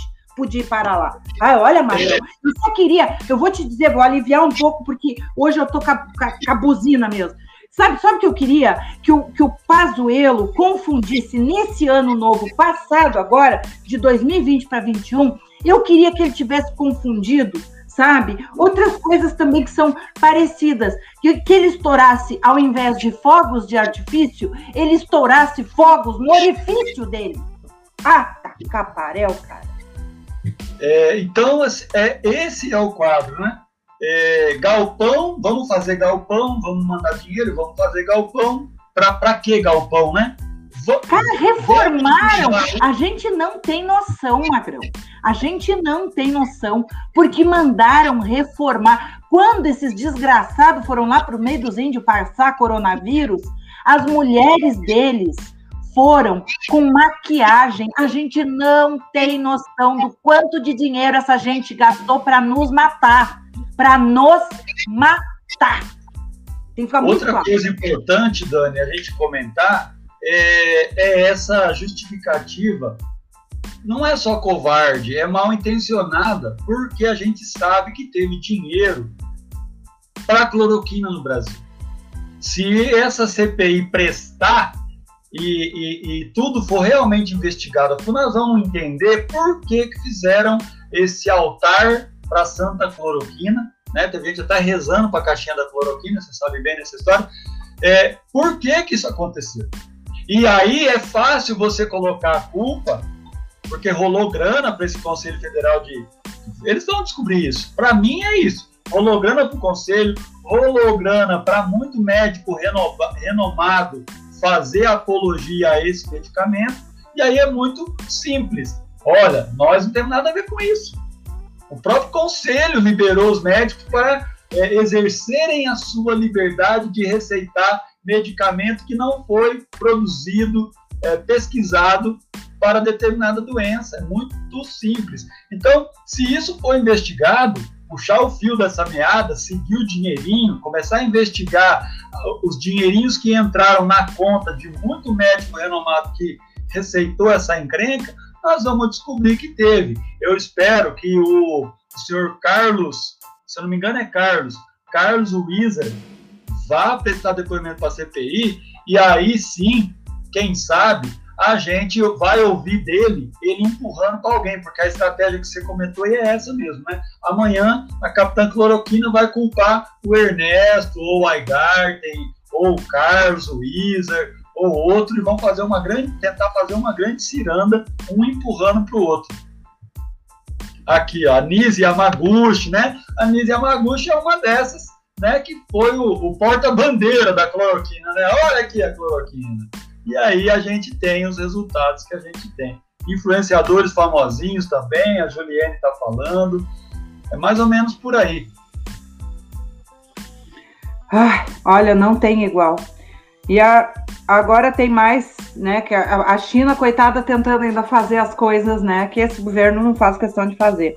A China efetuou o pedido à Anvisa para autorização do uso emergencial da vacina contra a Covid fabricada pelo laboratório CanSino.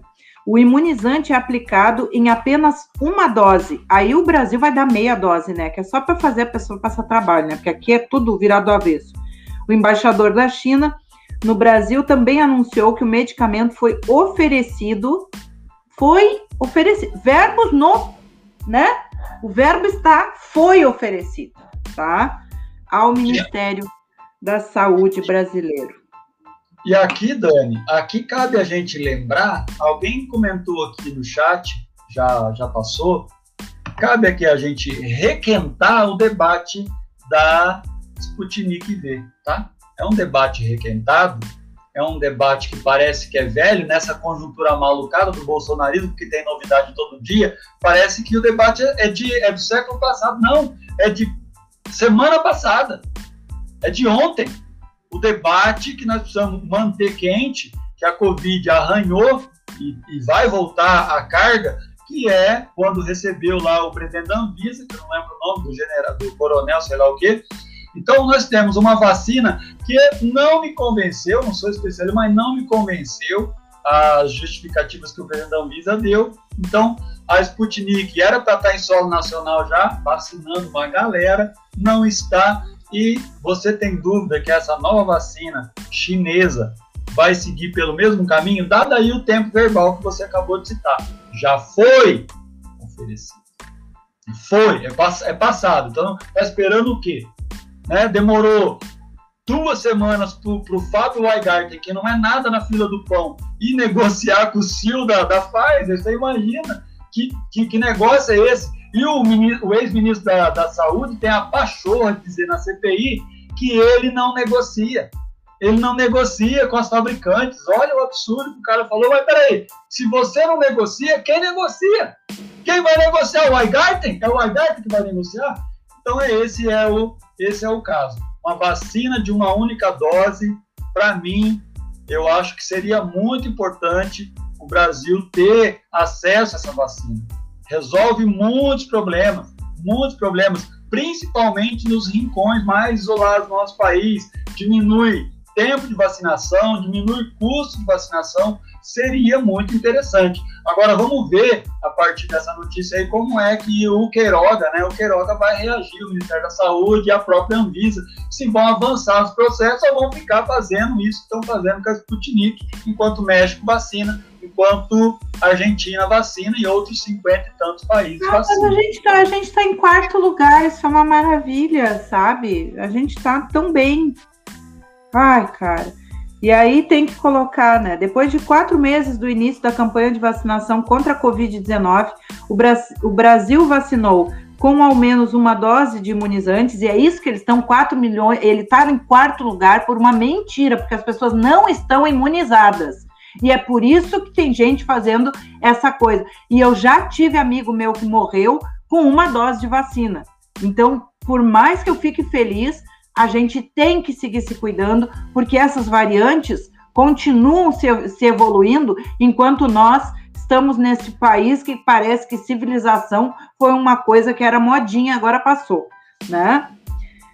Uh, e por isso o Brasil está em quarto lugar, entendeu? Eles colocam como se a pessoa fosse vacinada, e outros locais só contam a pessoa como vacinada quando ela tem o total de doses. Ou estão usando vacinas de uma dose só, como a da Janssen, né? Ou então tomaram as duas doses, aí tu conta como vacinado. Agora, aqui no Brasil, o Bunda Lelê é garantir fazer de conta. Uma pessoa tomou uma dose da vacina, atrasou a outra, periga nem fazer efeito, magrão. Entendeu? Mas tá vacinado. Acabou o problema, né? Se morrer, morreu. Morreu porque quis, porque tava afim, sem vergonha, né? Uh, menos da metade, o Brasil vacinou com uma, uma dose só, menos da metade dos grupos prioritários definidos pelo Plano Nacional de Operacionalização da Vacinação, tá? E aí quer, quer usar esse quarto lugar como se fosse grande coisa, nem para ganhar medalha não serve, né? Então usa o, o lugar que tem no número de mortes, que é segundo, ou então no número de infectados, que é o terceiro, sabe? Enfim, o governo estima que há 80,5 milhões de pessoas com prioridade para tomar vacina. Receberam a primeira dose 36,4 milhões, o equivalente a 45% do total. Os que completaram a vacinação com segunda dose são 21%. Tu acha que nós íamos conseguir esse quarto lugar no mundo, Magrão? Com 21%? Nossa, brasileiro está reproduzindo em cativeiro, que é uma loucura. Ah, pelo amor, Magrão. Tem um, nessa questão da vacinação, é assim, de fato, em números absolutos, números absolutos, quantidade, quantidade de pessoas vacinadas com a primeira dose, é, entre a primeira dose e a segunda dose, de fato é isso. Não, não, não, não, tem, não cabe questionar. É número, é fato, é matemática.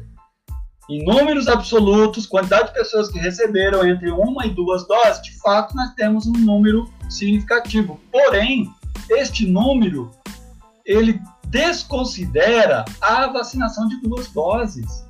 Vacinação de duas doses, nós, Brasil, não chegamos, números totais, sem população prioritária, comorbidade, etc., em números gerais, não chegamos a 10%. 10% da nossa população. Esse número, esse número deve ter variado um pouquinho hoje, deve, ter, tá, deve estar entre 9,7%, 9,8% da população. Vamos pôr 230 milhões é nada, pouco mais de 20 milhões de pessoas vacinadas com duas doses, um país do tamanho do nosso. É uma vergonha ter um presidente que vai para a televisão, ter um ministro que vai para a mídia falar que é o quarto do mundo, para o gado se manter de cabeça baixa, pastando, pastando feliz, porque somos o quarto do mundo. Não é assim que faz política pública. política pública faz com transparência, que esse governo se nega a fazer. 10% não tem vacina, não tem vacina, não tem. Ó, fui convocado para vacinar na sexta-feira. Na sexta-feira, estou felizão com você. Eu nem sei que, que vacina é, se é AstraZeneca, se é, não importa. Pode ser a, a Ximiling que eu vou tomar feliz. É, e no aviso já diz, não é, não, não, não garantimos a disponibilidade do imunizante. Então, ou seja, chegou a minha faixa etária, mas ninguém pode garantir, porque não, não pode não ter. Pode chegar, eu posso chegar lá e pode não. Então, é, é a insegurança que está pairando no ar. 10%, galera, é muito pouco para um país do tamanho do nosso. Nesse, nesse ritmo, são quatro anos para vacinar todo mundo. Quatro anos para vacinar todo mundo. Sabe quantas variantes vai ter nesse intervalo? Umas 200 variantes. Umas 250 mil variantes é, é, é, é, é, a tragédia brasileira e é lamentável que muitos Magrão... é, é, aceitem esse, essa narrativa de quarto, quarto lugar, essa narrativa E assim, ó, Magrão, imagina que quando tu, como tu não vai ter terminado de imunizar, as pessoas que já se vacinaram naquela primeira leva desse ano já vão precisar se vacinar de novo, Magrão. E nós vamos entrar numa bola de neve sem fim, cara. Sem fim. Sabe? Esses dias eu postei um, um, dado com o número de vacinas, postei lá no TikTok, vai, inteligência do Davi também tem TikTok. É, postei um dado lá com o número de vacinas que o governo brasileiro não comprou, teve a oportunidade de comprar e não comprou ano passado. E aí teve uma criatura dos infernos que perguntou: ah, mas pra que tanta vacina? Tem... Sabe pra que tanta vacina, meu amiguinho? Nesse ritmo que nós estamos vacinando, nós vamos precisar de, de. Quem vacinou já com duas doses vai ter que vacinar de novo, é o que a Breno está falando. Por isso que nós precisamos ter vacina disponível. Por que, que os Estados Unidos estão estocando vacina? Você acha que os Estados Unidos não estariam vendendo vacinas, estão estocando, porque eles sabem o que vai acontecer. Eles sabem o que vai acontecer. E bastou mudar de governo, né? Bastou mudar de governo, que a estratégia mudou, os números melhoraram, as mortes estão caindo, o contágio está caindo, e nós aqui, com o gráfico, nós estamos no platô mais elevado e seguimos firmes e fortes rumo ao pódio. O primeiro lugar é nosso, Dani. É Não, nosso, vamos lá. Vou te dizer, e a Índia, com toda a população, está vacinando mais. Eles esquecem de dizer esse dado, né? Com esse bando de gente morrendo, a Índia, com quatro vezes e meia a nossa população, e a Índia vacinou, Magrão, três vezes mais do que o Brasil, tá? Só para dar um, um dadinho de realidade, tá? 185 milhões, 786.502 doses foram aplicadas na Índia. Sabe qual é o número da vergonha do povo brasileiro, que é o que mais morre? 60 milhões 77 mil 235 doses, tá? Esse é o país que mais morre. Então, assim, Esse ó, país, vem é... falar, saca essa. Esse é o país que passa a boiada, né? Por falar em passa boi, passa boiada, o, o Ricardo Salles e o Eduardo Bin o atual presidente do IBAMA, foram alvos de operação da Polícia Federal que investiga a exportação ilegal de madeira para os Estados Unidos e Europa. os mandados de busca e apreensão foram autorizados pelo ministro Alexandre de Moraes, segundo a PF. 160 agentes cumpriram 35 mandatos no Pará, no Distrito Federal e em São Paulo, incluindo endereços residenciais do ministro Salles. Além das buscas, o presidente do IBAMA, Eduardo, B, Eduardo Bin, está entre os 10 agentes públicos afastados de seus cargos, também por ordem do Superior Tribunal Federal. A quebra de sigilo bancário e fiscal do ministro e dos servidores do IBAMA também foi autorizado pelo Alexandre de Moraes. E aí, antes de passar para você descer o sarrafo, fazer aquele descarrego, passa boi, passa boiada, é verdade. Vamos aproveitar o, o, a conjuntura que estão matando um tanto, vamos passar boi, passar boiada. Porém, Dani, eu tenho uma avaliação que, nesse caso, o Salles comprou briga com uma corporação que é de briga. Sabe qual é a corporação? Polícia Federal. A Polícia Federal não vale nada, tá? Polícia Federal é corporativo, corporativista, a Polícia Federal tem os problemas, só que a Polícia Federal, exatamente por ser corporativista, que o chicote já está estralando. A maré não está boa, o STF está fazendo o que precisa fazer no vácuo do poder que o Bolsonaro tem deixado, e, e o Salles foi mexer com a Polícia Federal. Se ferrou, o, aquele, aquele superintendente da PF do Amazonas já foi para o Twitter hoje e já deu uma tripudiada legal, citou até um salmo da Bíblia, foi bem interessante, né? E, então, assim, eu acho que vai dar ruim. O que, que vai dar, se ele vai perder o cargo, não vai, não sei. Mas que vai ser uma dor de cabeça interessante da gente acompanhar, vai. Quebra de sigilo, ban eh, de sigilo bancário, de sigilo telefônico, é sempre uma temeridade, porque o que esses caras aprontam achando que ninguém tá vendo, não é brincadeira, né? Olha, eu vou te dizer, e tu sabe que hoje ele já brincou de machinho de novo, porque eles adoram brincar de machinho, né? Eles acham que funcionário público é tudo cagado. É o que eles gostariam, por isso que eles estão fazendo essa reforma administrativa. Eles adorariam que funcionário público fosse tudo guardiões do Crivella. É isso que eles querem. Eles não querem um funcionário público livre e a Polícia Federal, bem feita, ajudou a chegar onde a gente está agora, né? E agora sentiu o tamanho do aperto, né? Muito importante, que legal, né? Um dia a gente vê o que, que a gente teve a coragem de apoiar e a gente leva na cabeça por causa disso. Buenas. O que, que aconteceu? Diz que hoje, pela, pela tarde, o Salles e um assessor que o assessor dele foi armado para dentro do prédio da Polícia Federal. E o quem pediu essa quem uh, porque o, o, STF só funciona se ele é provocado. Diz que quem provocou o STF foram organizações fora do país.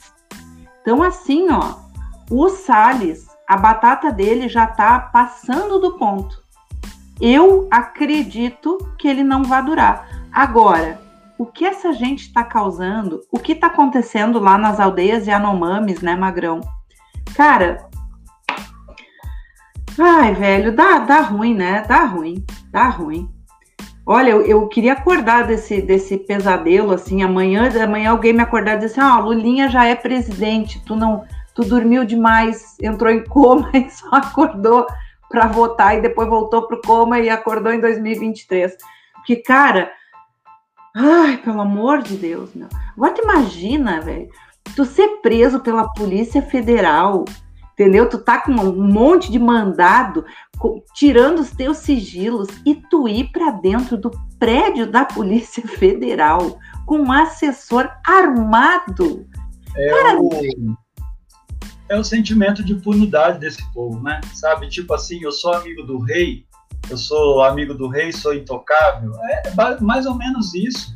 Que, ah, eu sou amigo do Carlos, eu sou amigo do Flávio, eu sou amigo do Dudu, eu sou amigo do Renan, eu frequento o gabinete do presidente, a, a granja não sei das quantas, enfim, é um pouco esse sentimento, né? E, e as instituições, infelizmente, na minha avaliação, não é que elas estão funcionando e reagindo na observância da legalidade. Elas estão funcionando e reagindo após terem o seu calo sendo pisado. Infelizmente é isso. Tanto o STF tem feito reações importantes, diga-se de passagem, é importante dizer isso, tem feito reações importantes, né? O caso do Lula é, é exemplar, né? Mas porque pegaram no pé do STF, estão pegando ainda. O que tem de gente ainda defendendo o impeachment de todos os ministros não é brincadeira. O gado anda raivoso ainda. E com a PF é a mesma coisa. Os caras estão passando trator esteira, literalmente nas instituições. E aí a PF não é de matar com a unha, como diz aqui no Paraná, né? A PF não é de matar com a unha, pro bem e pro mal. E dessa vez eu acho que vai dar problema, eu concordo com você. É, já caiu o Pazuello por, por, por esses escândalos todos que a gente vem citando desde o início da live, e eu acho que o Salles também não aguenta o fim, até o fim do mandato, não.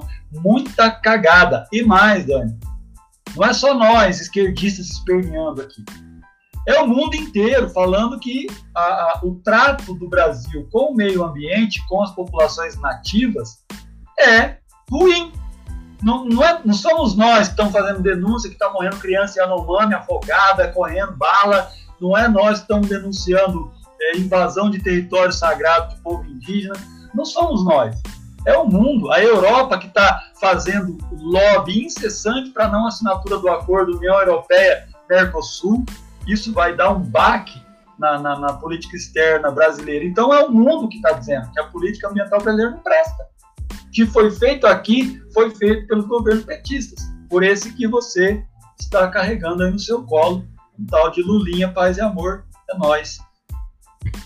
Bora lá, deixa eu ler a outra. É, política. Não sei se você queria comentar, já ia atropelando. Não, pode, pode passar para a próxima. essa é legal também, galera. O deputado Elmar Nascimento, do, do DEM, da Bahia, aquele DEM lá da Bahia, daquele menino que era parente do Antônio Carlos Magalhães, do tal do ACN, relator do, da, da, da, da medida provisória de privatização da Eletrobras, que pode ser votada nessa quarta-feira na Câmara, retirou o texto do texto obrigação expressa de que o governo realize uma contratação de novas termoelétricas a gás antes da efetivação da venda da empresa. A proposta manteve a previsão de contratação dessas usinas, mas mudou o texto para que isso não precise mais ocorrer obrigatoriamente antes da desestatização. Olha, Dani, eu fiz uma live há alguns meses aqui, um pouco mais de um mês, mês e pouquinho, com o pessoal do Sindicato da Eletrobras, aí do Rio Grande do Sul. Eu não lembro o nome agora, mas a live está no canal. Uma, é, é, o pessoal do sindicato dá um panorama geral da situação da empresa, da essencialidade da empresa e do tamanho do absurdo do crime. Está é, na mesma ordem do crime que foi vender a Vale do Rio Doce por um valor que, que, que, que não pagava sequer o imobilizado da Vale. Vão fazer a mesma coisa que a Eletrobras. A, a Eletrobras tem um patrimônio de um coração e eles vão vender a Eletrobras pelo valor de meio coração. Então, não paga. Sem falar que vai ter que, logo após a venda, contratar os serviços da empresa que eles acabaram de vender. Grosso modo, o nome disso, para mim, é roubo. É, sou eu, meu pai, minha mãe, minha, a geração inteira do meu pai, da minha mãe, os meus avós, que tirar o couro das costas, suor do rosto para construir essas empresas todas e elas vão ser entregues assim, de mão beijada, em nome de uma justificativa estapafúrdia inexistente, que é a tal da corrupção, a corrupção, a corrupção, a corrupção, a corrupção, e vão entregar o patrimônio público na bacia das almas para quem der o único lance, tá? E é tudo cartinha marcada que a gente sabe bem como é que funciona isso. É a destruição total, galera. A soberania, se as empresas estatais foram pensadas lá no governo de Getúlio Vargas, com todos os defeitos que o Getulão tinha, as empresas que garantiram a soberania nacional por longo tempo foram criadas lá. Agora, se estão vendendo as nossas empresas, estão vendendo também de mão beijada a nossa soberania. Se nós precisamos de aço, precisamos comprar de empresas de, de, de fora. Precisamos de petróleo, precisamos comprar de empresas de fora Precisamos de qualquer coisa, o Brasil não produz. Quem produz é a empresa privada que faz o que quer e a gente é obrigado a engolir. Esse é o fato e esse é o caos. É coisa bem triste, né? Ainda bem que tá vindo o Lula aí para botar essa gente tudo de volta no lugar.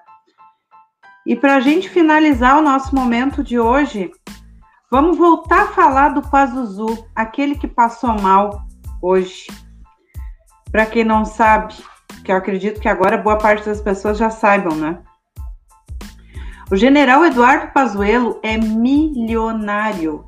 Aos cinco anos de idade, já era sócio da SB Sabá Crédito, Financiamento e Investimento SA. A empresa tinha sede no Rio de Janeiro e, ao lado da corretora Garantia, tornou-se o Banco Garantia, depois adquirido por Jorge Paulo Leman. A, a, a fortuna da família Pazuello tem origem na aliança que estabeleceram com a família Sabá, com negócios que iam de castanha e venda de peles à logística. Venda de peles. Eu não preciso nem dizer a que tipo de gente, né, é capaz de matar um animal para arrancar a pele dele para vender e que tipo de gente que compra também. O general, hoje com 58 anos de idade, é sócio dos irmãos em várias empresas. Essa notícia é do 247. E é por isso que eu volto a dizer: se for rico, se a questão de ser rico garantisse uma capacidade moral, Pazuello poderia ter, mas não é o caso. É, é, quando a gente vê esse tipo de ficha corrida, Dani, a gente consegue entender mais ou menos mais ou menos por alto, um raciocínio muito lógico, né? Tipo tic-tac, um dois mais dois, o porquê que essa galera defende com tanta avidez, com tanta convicção, o neoliberalismo e o seu glorioso pequeno Estado, um Estado não interventor. Não interventor para não se meter nessas jogatinas e nessas mamatas desse povo. Porque quem nos governa são eles. Quem não lembra aqui do 1.2, 1.25 tri que foi dado de mão beijada ano passado para os bancos? Quem não lembra aqui do seu público, do meu canal, lá do Facebook, daquela carteira de investimento do Banco do Brasil que foi vendido a preços módicos para o BTG Pactual, que foi o banco fundado pelo Paulo Guedes. Então nós sabemos por quem nós estamos sendo governados e por que que esses caras defendem com tanta garra assim o Estado pequeno. Porque em Estado pequeno eles podem roubar à vontade. Não precisa fazer política pública, não precisa ter educação de qualidade, nem saúde de qualidade, precisa encher as nossas estradas de pedágio com valores absurdos, porque tem que agradar os camaradas. E aí essa ficha corrida do Pazuello dá conta disso para mim. Horas, né? Quem que nos governa? É esse tipo de gente como o Pazuello, que vai continuar no topo da pirâmide por muito tempo, enquanto nós não fizermos como o Chile está fazendo, espero que faça, que concretize a fazedura do que estão fazendo lá, que é, é enxotar de vez o neoliberalismo. Neoliberalismo não serve ao povo. Neoliberalismo serve à elite, elite econômica. Pazuello é um desses representantes. O Paulo Guedes é um desses representantes. O Carlos Wizard é um desses representantes. Aquele cara da Localiza, que estava no governo, é um desses representantes. É isso que faz desse Brasil que nós estamos vivendo hoje. É o completo desmonte. Desmonte, é transferência do dinheiro do povo para a mão desses vagabundos endinheirados que nos governam nesse momento. É uma lástima. E eles pedem e eles pedem isenção fiscal, eles não pagam impostos, eles arrocham em cima do imposto sobre o consumo, porque isso recai sobre nós, os impostos e os gastos, e eles ainda querem diminuir através de uma reforma administrativa que não é reforma. Isso é para tirar o atendimento do, da população. Não é reforma, porque além de vender e doar os nossos os nossos bens e a nossa soberania através dessas doações que eles estão fazendo aqui no Rio Grande do Sul da CE e no Brasil da Eletrobras, eles também vão fazer com que continue esse sistema enriquecendo e tiram, eles não pagam impostos e tiram atendimento da maior parte da população que está vendo o seu dinheiro escoar, porque não tem condições. Quem não sentiu até agora o tamanho da crise econômica que a gente está, definitivamente não está vivendo nesse mundo. Porque é inacreditável, inaceitável o que a gente está vendo, a diminuição do nosso poder aquisitivo. O mesmo dinheiro que tu ganhava há sei lá quanto tempo, se tu ganha hoje, esse dinheiro não tem mais o mesmo valor. Vai no mercado, tu vai numa Muito farmácia, bem, outro dinheiro. Muito bem lembrado. Aqui no Paraná, só para complementar esse argumento da Dani, para vocês terem uma ideia, o sindicato aqui fez uma calculadora para a gente calcular as perdas. Ou derrota, Dani. Nós aqui no Paraná, o serviço público, estamos há cinco anos sem reajuste de inflação, tá? Ah, eu tenho uma perda anual, eu, de 16 mil reais. 16 mil reais por ano, em cinco anos. Calculem aí, em cinco anos, sem reajuste de inflação, o tamanho, o tamanho do rombo no meu salário no meu poder de compra, no meu poder de consumo. Afinal, nós vivemos num estado capitalista, correto? Então, eu preciso consumir. Esse dinheiro foi para a mão de alguém. Não veio para o meu bolso, foi para o bolso de alguém. E não vem, porque se vem para o meu bolso, vai para o bolso de alguém, mas tem outros, outro caminho, né, Dani? Eu vou comprar um, um, um, bem de consumo, né? Eu vou comprar um bem material, um bem durável, eu vou consumir.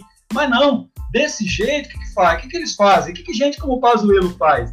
A transferência é direta, é dos cofres públicos para o bolso deles, não passa pela gente. Esse é o caminho. Essa é a desgraça do Brasil hoje, que o gado insiste em não enxergar.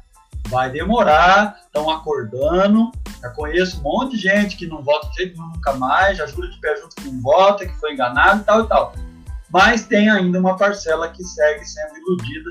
Infelizmente, a dor vai ser grande. A dor vai ser grande e uma hora eles vão acordar, não todos, não acredito, mas uma boa parte. Dani, acho que chegamos nos nossos quase finalmente, né? Tem uns minutinhos, dá tempo da gente dar os recados, né? para quem, para quem puder, se inscreve no canal Daniela Araújo Professora, fico muito grata e acompanhe também o, o canal, isso é muito importante. Canal, Quantos inscritos estão no seu canal? Está o seu canal? Deixa eu ver aqui que eu não. Eu não abri. Vamos, vamos, vamos passar o chapéu dos inscritos aí. é, é, é, enquanto a Dani olha lá. 5.880. 5.880? Então falta 4.220. 4.220 para 10 mil. Vamos fazer assim agora. Pessoal, faltam 4.220 para 10 mil. A meta é 10 mil. Quando chegar a 10 mil, geomisticamente falando, a gente dobra a meta, tá bom? Então, 4.220 inscrições, bora lá, gente, 10 mil inscritos. E para o Magrão, que já atingi a, a meta, já dobrei a meta. Faltam 9.000, 9.030. 9.030 não, é, 9.030. Não, 9.930 para 20 mil, beleza, galera? Falta pouco, né? Para 20 mil inscritos. É, recados meus, depois você dá os seus. Amanhã, aqui no canal Inteligência da Mídia, nós vamos ter uma live muito legal com o presidente da Federação Árabe Palestina do Brasil, o senhor Walid Rabah, junto com o André Constantini e junto com o Ivan Seixas. Então, todo mundo convidado, vamos debater a questão palestina e o massacre que não cessa há 73 anos na Palestina, na faixa de Gaza, desde quando o Estado de Israel foi criado sobre, sobre o sangue de gente inocente, e isso segue até hoje. Nós vamos fazer uma live muito legal e muito importante, um, um registro histórico bem importante se fazer nesse momento em que Israel segue massacrando o povo sem distinção de idade nem de nada. É, na sexta-feira, aí vamos fazer aqui um grande resumão, Dani. O professor Roberto Cardoso vai estar aqui com a gente. Né? Então, às 9 horas, a Mana vamos sair um pouco do, do horário, porque ele, não, ele, ele faz horário, é live exatamente às 19. Por isso que não dá para competir com o Robertão, né? Que o Robertão é uma potência. Então, às 9 horas, ele acaba a live dele, vem para o meu canal para a gente fazer aqui o, o resumo da CPI da semana. Fica todo mundo convidado também.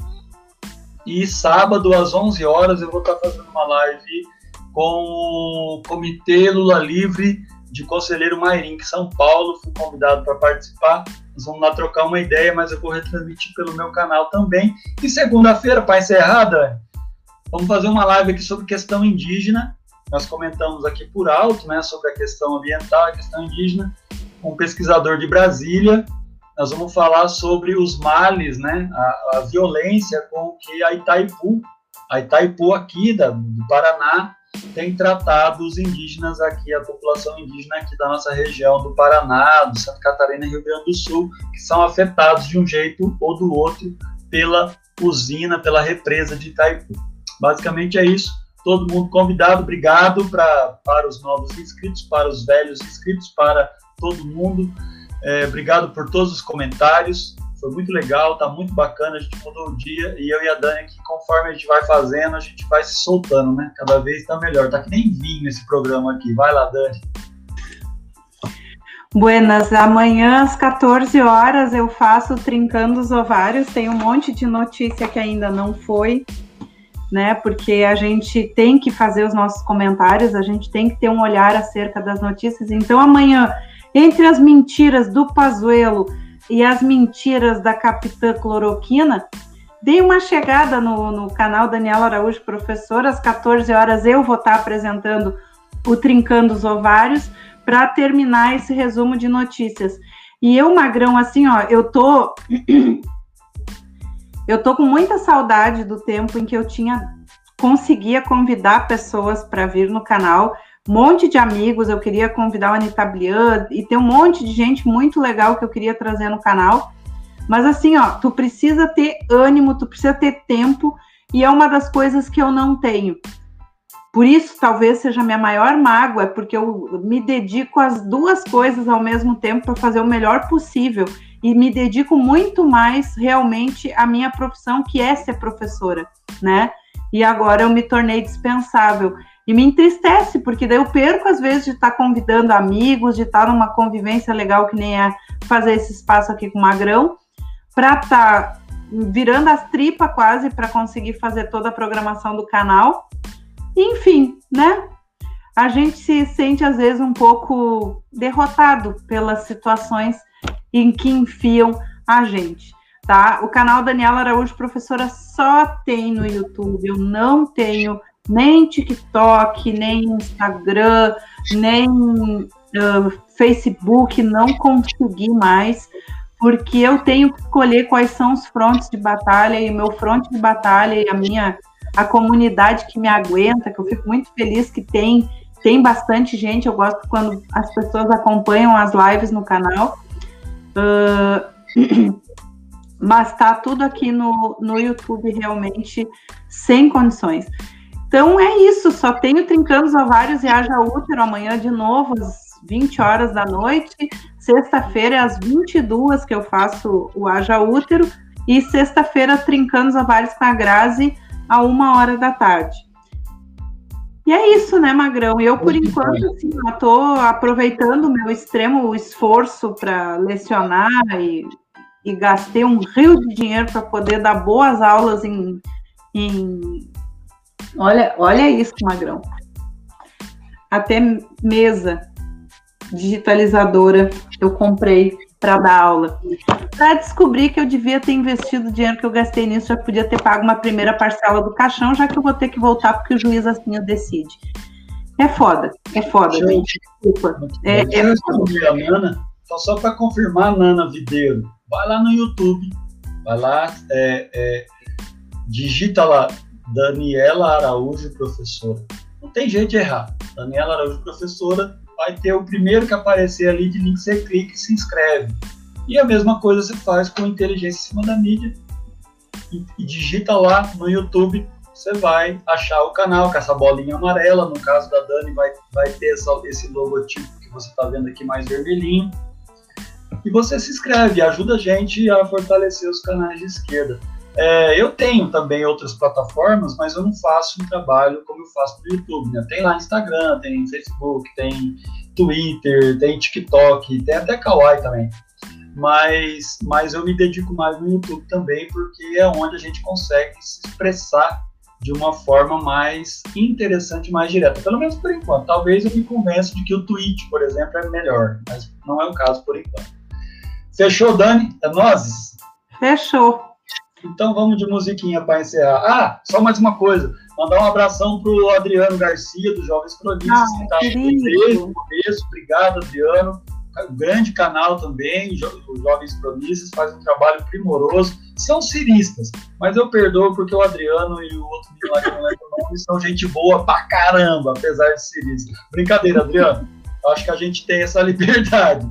Valeu, gente. Grande beijo do Magrão e corações. Despede aí com o seu Lulinha, velho. Beijo do Lula.